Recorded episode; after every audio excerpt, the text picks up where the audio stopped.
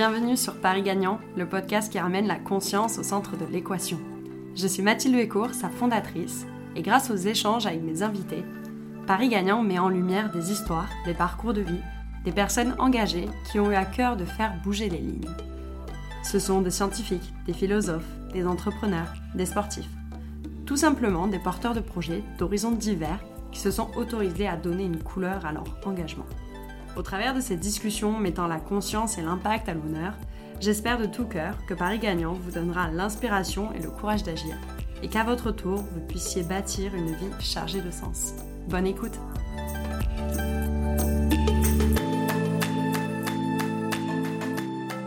Je suis particulièrement ravie de vous présenter cet épisode aujourd'hui car c'est la première fois que je reçois un entrepreneur sur Paris Gagnant.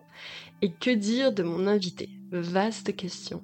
Il s'agit d'un serial entrepreneur à succès, puisqu'il a fondé en 2007 Attractive World, site de rencontre pour célibataires exigeants, en concurrence directe avec le fameux site de rencontre mythique, le seul présent sur le marché à l'époque.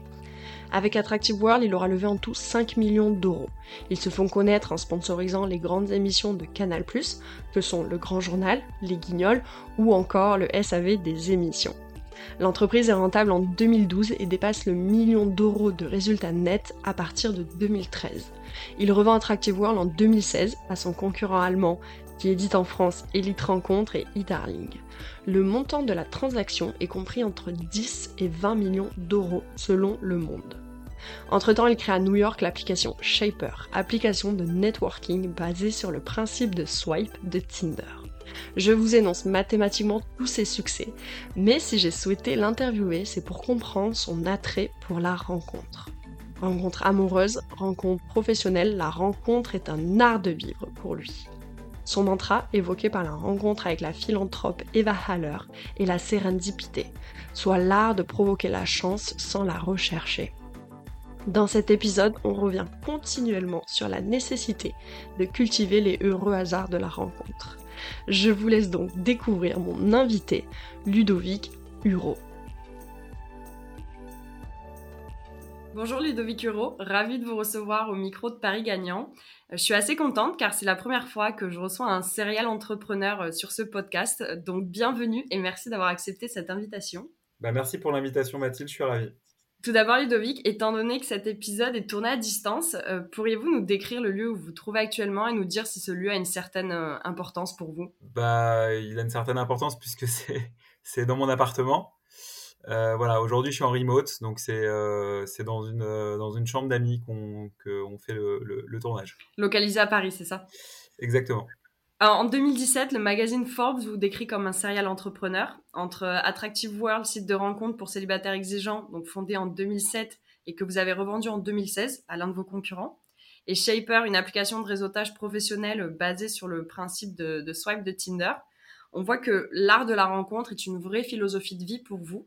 Vous avez été notamment qualifié de gourou des rencontres. Rencontre amoureuse d'un côté avec Attractive World, rencontre professionnelle avec Shaper. Quel est le next step pour vous, Ludovic? Bah, c'est une très bonne question. Euh, pour le moment, euh, pour le moment, j'aime bien les rencontres parce que c'est vrai qu'effectivement, je me rends compte que, euh, que je me suis toujours nourri de ça, que des journées sans rencontre sont des journées beaucoup plus ternes dans, dans ma vie. Et du coup, je ne sais pas si le next step sera toujours euh, autour de, la connexion euh, et, des rencontres, mais, c'est quelque chose qui me drive tellement dans la vie que c'est possible. Comme vous avez pu le voir, j'ai à cœur d'essayer de changer de prisme pour vous interviewer du côté de la rencontre, en fait, de basculer du sujet de l'entrepreneuriat qui est euh, assez bien traité aujourd'hui et dont les ressources, en fait, ne manquent pas en la matière, à celui de la rencontre. Et avec Shaper, vous avez essayé de renverser la tare un peu de, l'opportunisme qu'on prête au networking parlait même de redonner du sens à notre vie professionnelle. Euh, et notamment en tant que Français, on a tendance à penser que des personnes nous rencontrent ou s'intéressent à nous pour combler leur intérêt personnel avant toute chose. Qu'est-ce que vous répondez à ces personnes-là, en sachant que vous prenez un networking assez authentique avec Shaper?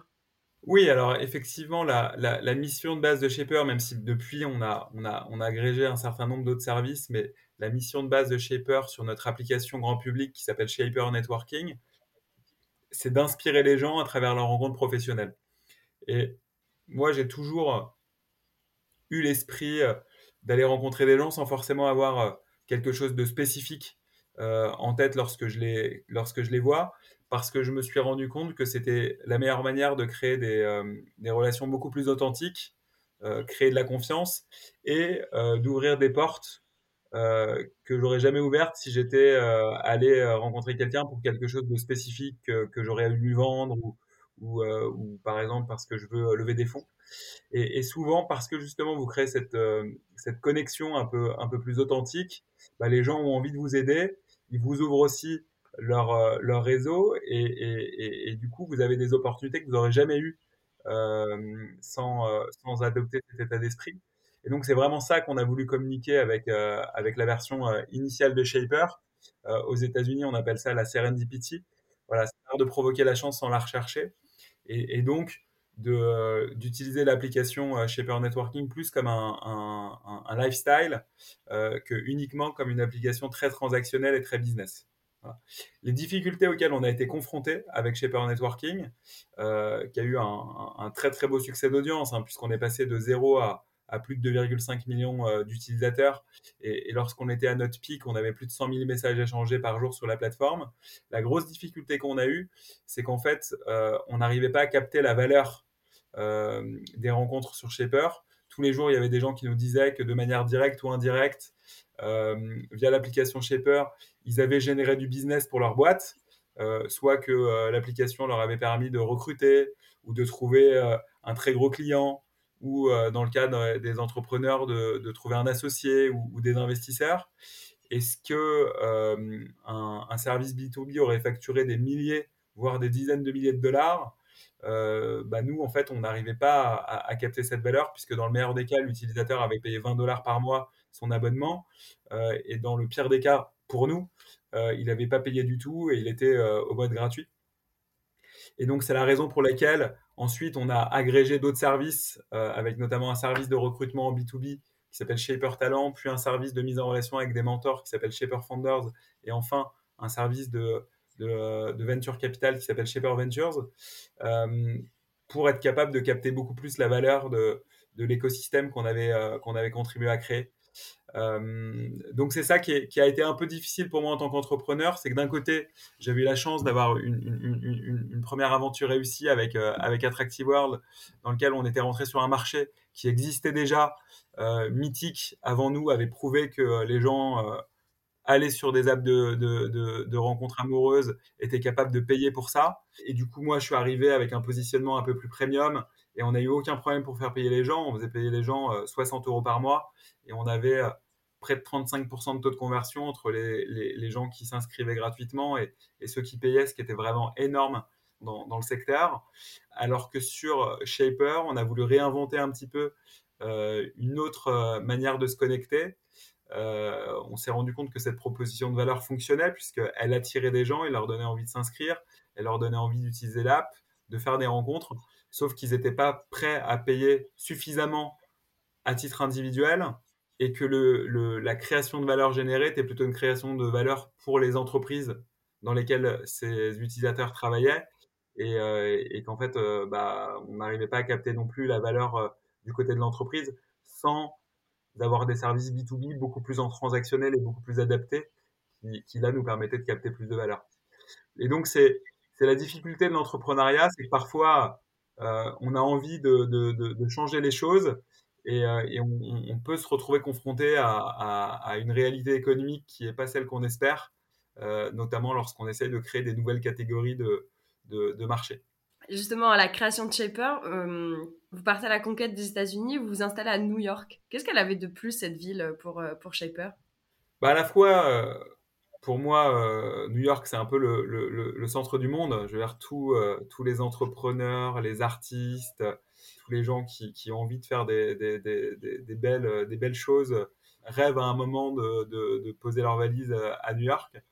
C'est un carrefour où euh, des gens extrêmement différents, de pays différents, avec euh, des centres d'intérêt différents, euh, se retrouvent sans forcément avoir de famille, sans forcément avoir des amis d'enfance, et, euh, et, du coup ont un besoin encore plus fort pour euh, se connecter, faire des rencontres qui peuvent avoir un impact à la fois sur leur business et dans leur dans leur vie personnelle.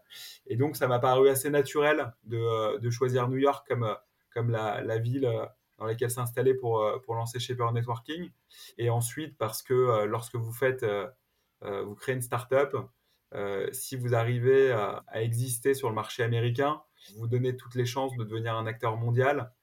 Et, et c'était avec ce niveau d'ambition qu'on est arrivé euh, aux États-Unis euh, en lançant Shaper. Et, ça rejoint un petit peu ce que tu mentionnais euh, avant avec la sérendipité, parce que ça vient quand même, j'imagine, le concept vient des États-Unis eux-mêmes. Donc l'idée de la rencontre est vachement plus ouverte aux États-Unis. Bien sûr, exactement. Les, Américains croient énormément dans la sérendipité. Ils ont l'impression qu'ils vont se lever un matin et qu'ils vont rencontrer le futur Mark Zuckerberg avec lequel ils vont créer une boîte. Et du coup, ça leur donne une énergie euh, très forte pour rencontrer des nouvelles personnes, pour s'ouvrir à l'autre.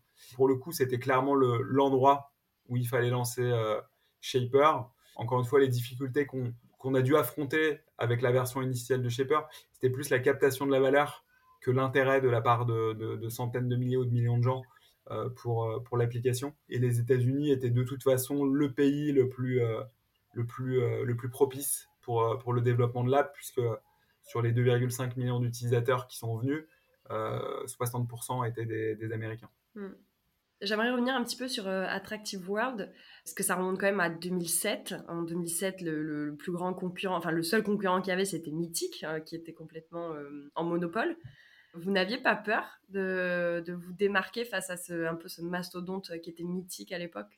Ouais, bah, bah, tout le monde prenait, me prenait un peu pour un fou hein, quand j'ai quitté mon premier job qui était dans un fonds de private equity pour, pour lancer Attractive World à un moment où, c'était beaucoup moins euh, à la mode de lancer sa startup, euh, à un moment dans lequel il y avait, il y avait très peu d'écosystèmes aussi, il y avait très peu euh, d'investisseurs, il y avait peu de gens qui travaillaient dans la tech. C'était effectivement très risqué. Mais quand vous avez 24-25 ans, que votre rêve c'est de monter votre boîte, vous ne posez pas toutes ces questions, vous, suivez juste votre énergie. Et, et, ce qui était sûr, c'est que mon énergie, elle allait dans la création de, projets entrepreneuriaux euh, et d'ailleurs, ça n'a jamais euh, changé, ça a toujours été euh, un, vrai moyen d'expression pour moi. Et, du coup, non, j'avais pas peur. Je savais que c'était challenging. Il y a beaucoup de gens qui me disaient que, que Mythic allait créer un concurrent sur le segment premium et qu'ils allaient nous, nous, exploser. mais au final, ça s'est pas passé comme ça parce que lorsque vous êtes entrepreneur, que vous y consacrez toute votre énergie, toute votre focus, vos, toutes vos pensées, bah en fait, vous, vous, allez beaucoup plus vite que, euh, que des acteurs euh, déjà établis et qui sont peut-être un peu moins dans un mode entrepreneurial euh, fort. Coup, on, s'en est sorti et, et Attractivord est devenu un des trois plus gros sites de rencontres en France. Mm. Et la différenciation, c'était finalement d'être sur un segment premium et donc de faire payer les personnes, d'où le slogan célibataire exigeant. Il y avait plusieurs différenciations. Il fallait être coopté dans la communauté euh, pour utiliser l'application. Donc il y avait un système de vote de, de, la communauté. L'idée à l'époque, c'était de, rassurer les femmes. Hein. Aujourd'hui, ça paraît naturel de s'inscrire sur une app de, dating, mais il y a 15 ans, c'était pas du tout le cas. Donc il fallait trouver des manières de rassurer les femmes et de, euh, de créer de la confiance. Et donc on pensait que cette sélection euh, allait les rassurer parce qu'elles allaient se dire que notamment les hommes qui, qui avaient été acceptés étaient des gens qui étaient vraiment dans une démarche beaucoup plus, beaucoup plus sérieuse et beaucoup plus engagée. Euh, ensuite, il y avait beaucoup d'événements qui étaient organisés sur, euh, sur la plateforme. Depuis, Mythic a lancé euh, les, mêmes concepts, mais on était très très innovant sur cette partie-là aussi, parce qu'on partait du principe que pour assurer les femmes, il fallait, aussi leur donner des opportunités de, de faire des rencontres en groupe, mm. pour qu'elles puissent venir avec des copines, et pas uniquement sur un, verre en one-to-one. Et ensuite, Bien entendu, il y avait un prix qui était plus élevé que la moyenne, puisque nous, on était à 60 euros par mois quand Mythic était à 30, à 30 euros par mois. Et ça, ça nous permettait d'affirmer un positionnement plus, euh, plus premium. En quelque sorte, Bumble a repris un petit peu le principe de rassurer les femmes, puisque c'est elles qui vont faire le premier pas. Exactement. D'une autre manière, Bumble a, choisi cet angle-là, et avec succès, quand on voit que Bumble s'est introduit euh, en bourse et, valorisé plusieurs milliards. Encore un besoin, je pense, euh, de ce point de vue-là, de, créer de la confiance sur les apps de dating. Mm. Et Bumble, du coup, devient un concurrent de Shaper. Ouais. Bumble for Friends, Bumble for. Euh... Ouais, Bumblebees, je crois qu'ils appellent ça. Ouais, je, je, pense que c'est euh, avant tout une app de dating et qu'ils ont fait ça pour, pour sortir de l'image dating et, mm. et, rentrer dans, dans, dans, un positionnement euh, social discovery. Mm. Euh, mais à mon avis, même si j'ai pas les chiffres, j'aurais dit que plus de 90% de l'usage était, était fait sur, sur le service de dating. J'aimerais bien qu'on aborde le, mentoring ensemble. au tout début, vous avez commencé dans des groupes d'investissement avant de fonder Attractive World, sans forcément venir d'une grande école de commerce en France. Est-ce que vous avez été aiguillé ou épaulé par certaines personnes? Ouais, ouais, ouais, c'est une très bonne question. déjà, moi, j'aimais pas l'école, du coup, du coup, c'était inimaginable pour moi de faire des prépas ça me correspondait pas du tout, c'était pas suffisamment concret, pense que ça valorisait pas mes points forts.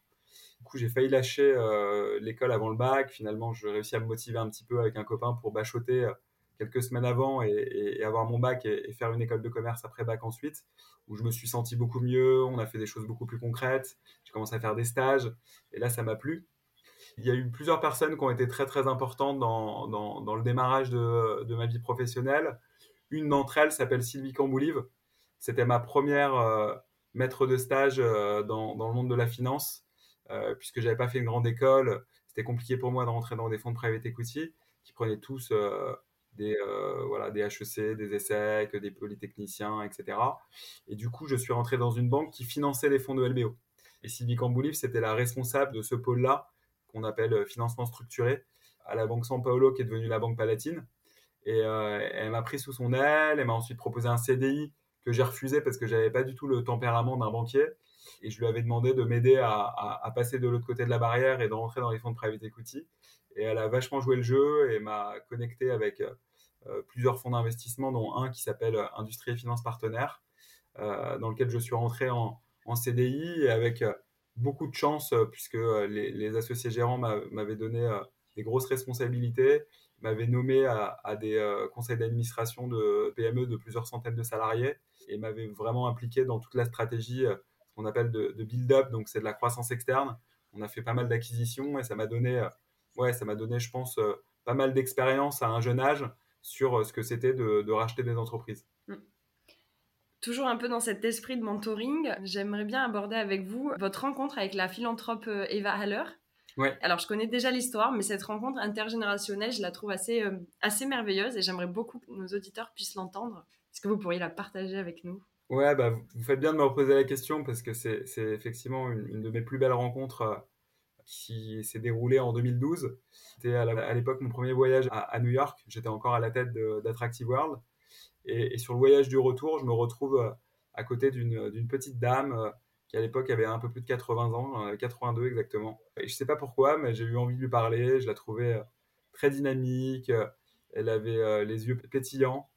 Je sais pas, elle avait une énergie qui, qui donnait envie d'en savoir plus sur elle. Et, du coup, j'ai commencé à discuter avec elle et on a démarré la discussion au moment où l'avion décollait et on a fini la discussion au moment où l'avion atterrissait à, Paris 7 heures plus tard. Et elle m'a raconté toute sa vie. Elle a une vie assez incroyable. C'est quelqu'un qui, qui a, échappé à la Shoah alors que la plupart des gens dans sa famille malheureusement euh, ne sont, ne sont, pas sortis. Elle s'est retrouvée en Amérique du Sud, puis a débarqué à, New York où elle, est devenue euh, femme de ménage et faisait les cours du soir euh, en parallèle. Elle a rencontré quelqu'un avec qui elle s'est mariée et ils ont créé une, entreprise dans le télémarketing qui est devenue une des plus grosses entreprises de télémarketing aux États-Unis. Et malheureusement pour elle, son mari est décédé quand elle avait 48 ans. Et au décès de son mari, elle décide de vendre l'entreprise à ses salariés et de euh, consacrer 90% de sa fortune à, la philanthropie. Et depuis, elle, voyage dans le monde entier pour soutenir euh, des causes, notamment autour de, l'enfance.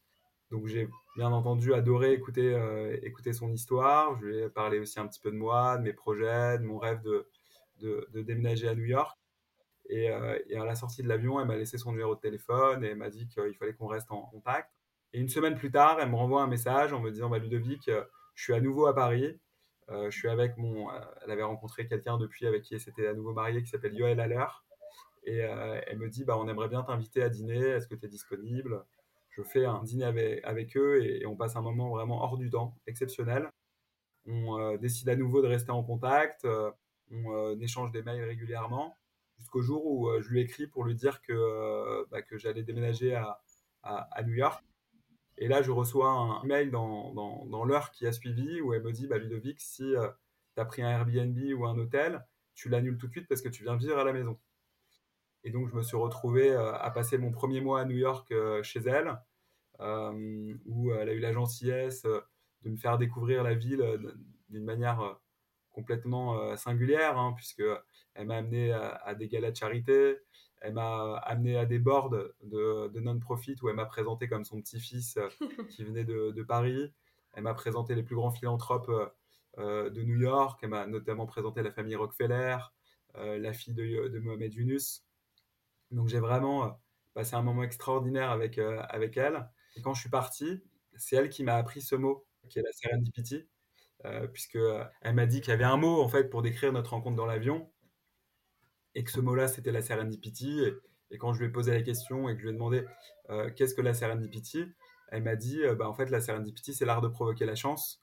Et ça, ça arrive lorsqu'on est ouvert d'esprit, qu'on est curieux. Et si tu m'avais finalement jamais parlé dans l'avion, bah, en fait, on aurait raté plein de moments extraordinaires dans, nos vies. Et donc, bah, j'ai gardé ce mot-là comme un, mantra pour, pour Shaper, mais aussi pour ma vie en général. Mm.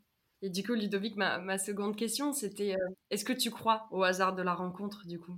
Bah oui, on ne peut pas ne pas y croire. Je veux dire, euh, voilà, il faut euh, continuer de, croire dans sa bonne étoile, de se dire que bah, toutes les choses arrivent pour une, pour une raison et, et, même si parfois on a l'impression que c'est du manque de chance, bah, c'est peut-être de la chance, mais qui, qui sera comprise plus tard. Parfois, les, moments difficiles dans la vie permettent de se remettre en question, permettent de peut-être changer aussi ses, ses, trajectoires de vie et donnent des opportunités qu'on n'aurait pas envisagées si tout allait bien. Et du coup, je, garde ça toujours en tête, de me dire que chaque rencontre peut avoir un impact sur son, euh, chemin de vie, sur son destin, qu'il euh, faut prendre chaque rencontre comme si elle allait être décisive. Si elles ne le sont pas toutes, ça permet déjà de vivre les choses plus pleinement et euh, de se laisser euh, bah, le maximum de chances que les opportunités euh, arrivent et nous permettent de, nous aligner avec qui on est vraiment.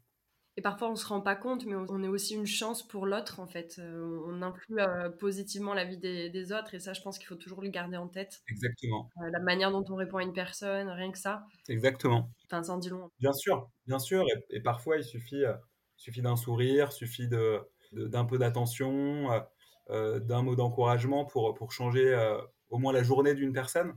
Et effectivement, euh, je pense qu'on est quand même dans une société, et, bien sûr j'en fais partie, où on est quand même plutôt tourné vers soi-même, vers ses problèmes, vers ses envies, vers ses frustrations, vers ses succès, et, et, et, ça rend pas forcément heureux.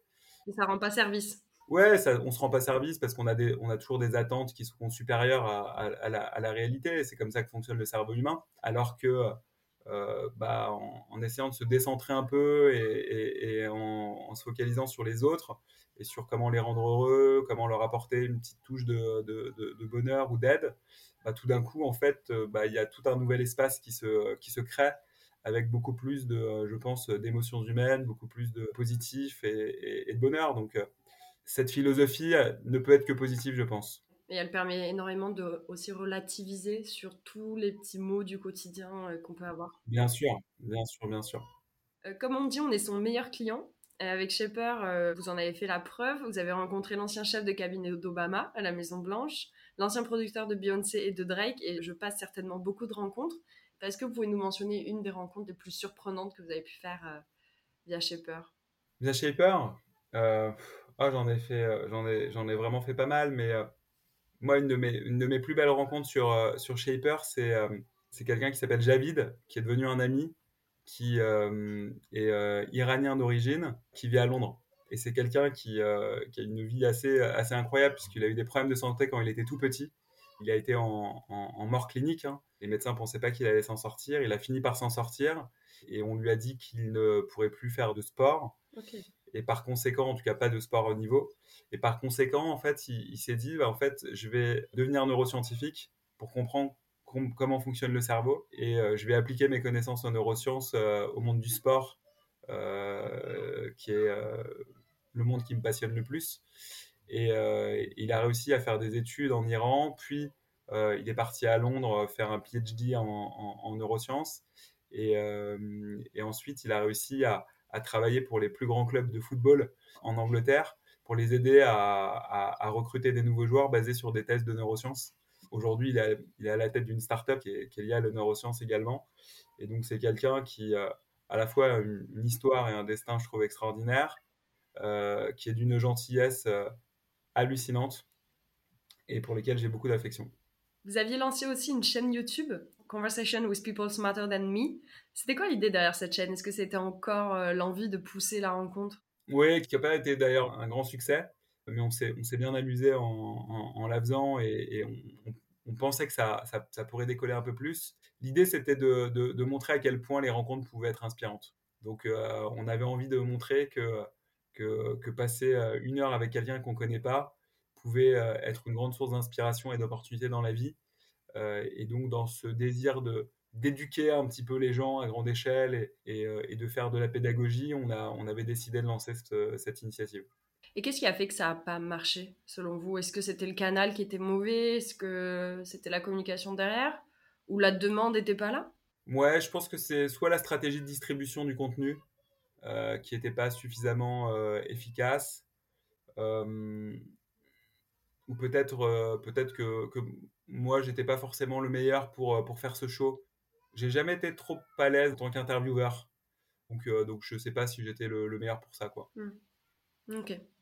On arrive à la fin de cet entretien et j'aime beaucoup finir par une petite liste de questions et notamment la question signature de ce podcast. Que signifie pour vous faire le pari gagnant de sa vie?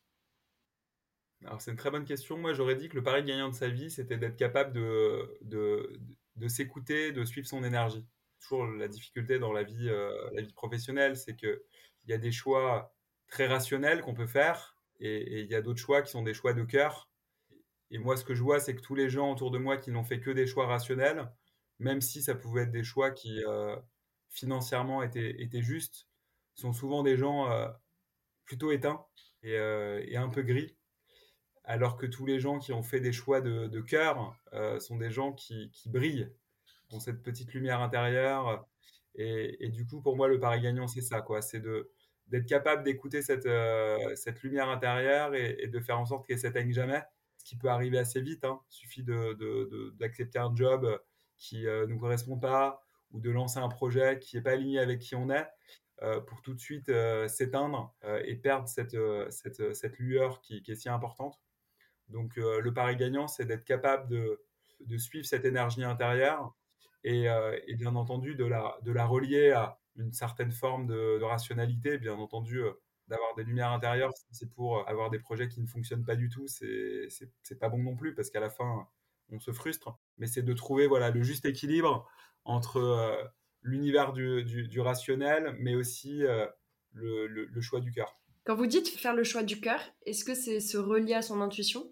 Ouais, bah de toute façon, euh, je, pense que c'est c'est pour tout le monde pareil. Il y a, il y a, certains sujets qui vous illuminent et d'autres qui euh, vous désintéressent ou, euh, ou, qui sont neutres. Mmh. Et, et, ça, ça se sent. Je veux dire. Je me suis toujours demandé si on pouvait développer son intuition. Alors ça, c'est certain qu'on peut développer son intuition, mais, mais, mmh. pour développer son intuition, il faut être capable de couper, de couper la petite voix intérieure, de couper le mental. Le mental, mmh. le mental vous prive de votre intuition. Ça, c'est la première chose.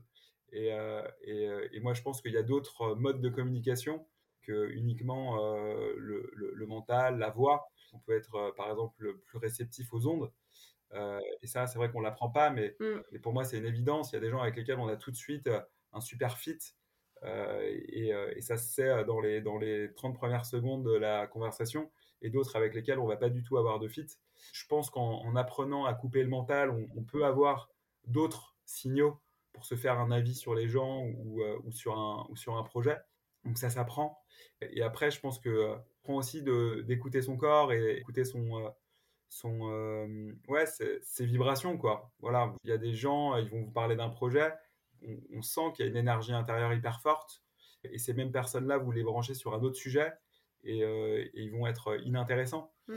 Et, et, moi, ça m'avait marqué, dans, par exemple, quand on va dans des mariages, Parfois, vous êtes assis à côté de gens que vous connaissez pas. Pendant euh, mm. les trois quarts du repas, vous, franchement, vous emmerdez complètement parce que vous parlez de sujets euh, X ou Y et, on sent que la personne, bon voilà, elle n'est pas hyper réceptive ou euh, elle est assez, ouais, assez, assez neutre, assez grise.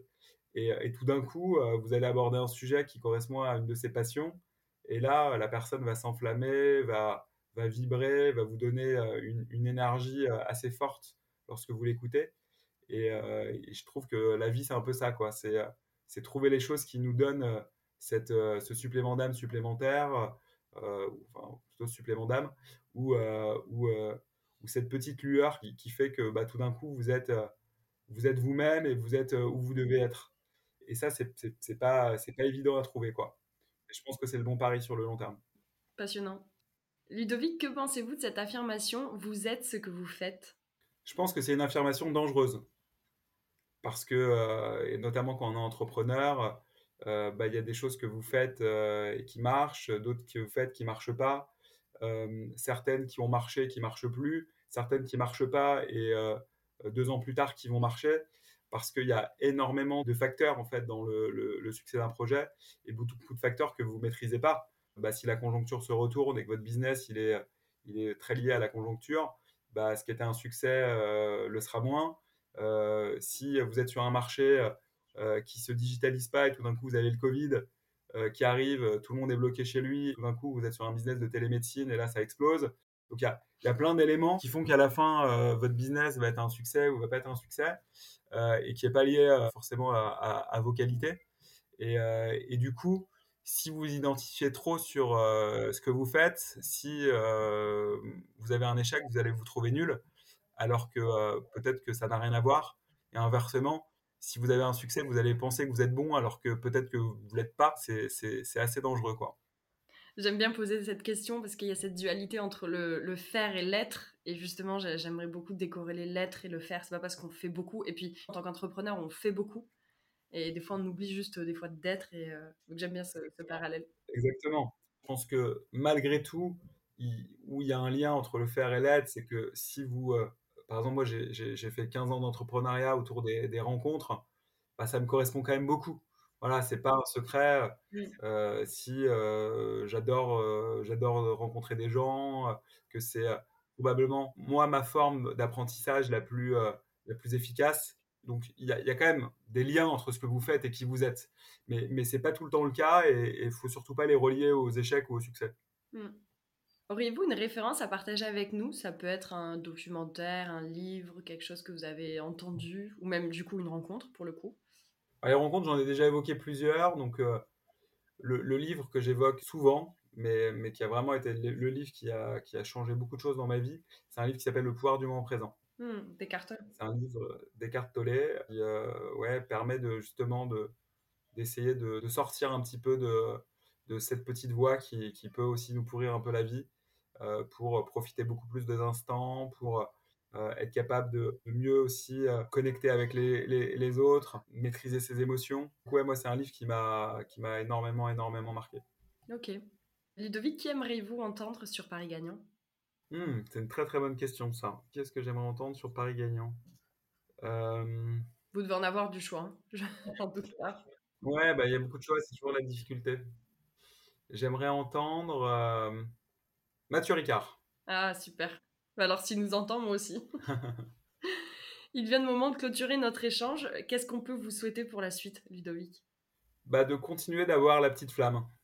Là, j'arrive à.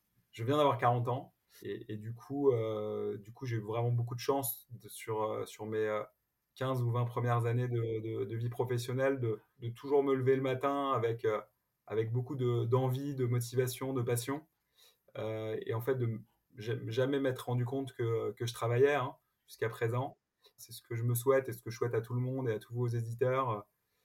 c'est de ne pas avoir l'impression de travailler mmh. quand on se couche le, le soir, d'avoir hâte d'être au lendemain matin pour savoir ce qui va se passer. Euh, c'est quand même une sensation et une chance euh, extraordinaire. Et, aujourd'hui, d'ailleurs, c'est la chance, je la mesure plus euh, de ce point de vue-là que sur le succès financier. Quelqu'un qui a beaucoup d'argent, mais, mais qui s'ennuie, me fait beaucoup moins rêver mm. que quelqu'un qui n'a pas encore gagné beaucoup d'argent, mais qui fait quelque chose qui le passionne au quotidien comme vous dites, quelqu'un qui brille quand on lui parle et quand on lui évoque son sujet à lui. Mm. Exactement. Voilà. Et je pense que là, au final, la vraie réussite dans la vie professionnelle, c'est vraiment ça, quoi. C'est si euh, quelqu'un finit euh, sa vie professionnelle en se disant j'ai jamais eu l'impression d'avoir travaillé dans ma vie, je pense que c'est quelqu'un qui aura finalement eu beaucoup plus de chance que celui qui aura peut-être eu la bonne idée au bon moment et, et qui aura gagné des dizaines de millions d'euros et qui ensuite euh, alors oui, il sera dans le confort, il aura beaucoup de plaisir qui vont retomber à chaque fois, mais n'aura jamais retrouvé la flamme intérieure qui lui donne envie de se lever le matin et, et, d'avoir un projet qui, qui, lui correspond. Donc c'est quelque chose sur lequel j'ai pas mal shifté en termes de, de, de, perception depuis, depuis quelques années. Merci beaucoup Ludovic pour cet échange. Bah, J'étais ravi. Merci beaucoup Mathilde. Et voilà, c'est la fin de cet épisode. J'espère qu'il vous a plu. Paris Gagnant est un podcast indépendant. Si vous voulez le soutenir et le faire vivre, le meilleur moyen de le faire est de vous abonner, de le noter 5 étoiles, de le commenter et le partager sur les réseaux sociaux. Et surtout, d'en parler autour de vous. Également, si vous voulez échanger avec moi ou si vous souhaitez me suggérer un invité, vous pouvez me contacter sur Instagram à mathilde underscore bct. Tous vos retours et votre soutien sont la bienvenue et m'aident énormément. En attendant, je vous dis à très bientôt pour un nouvel épisode.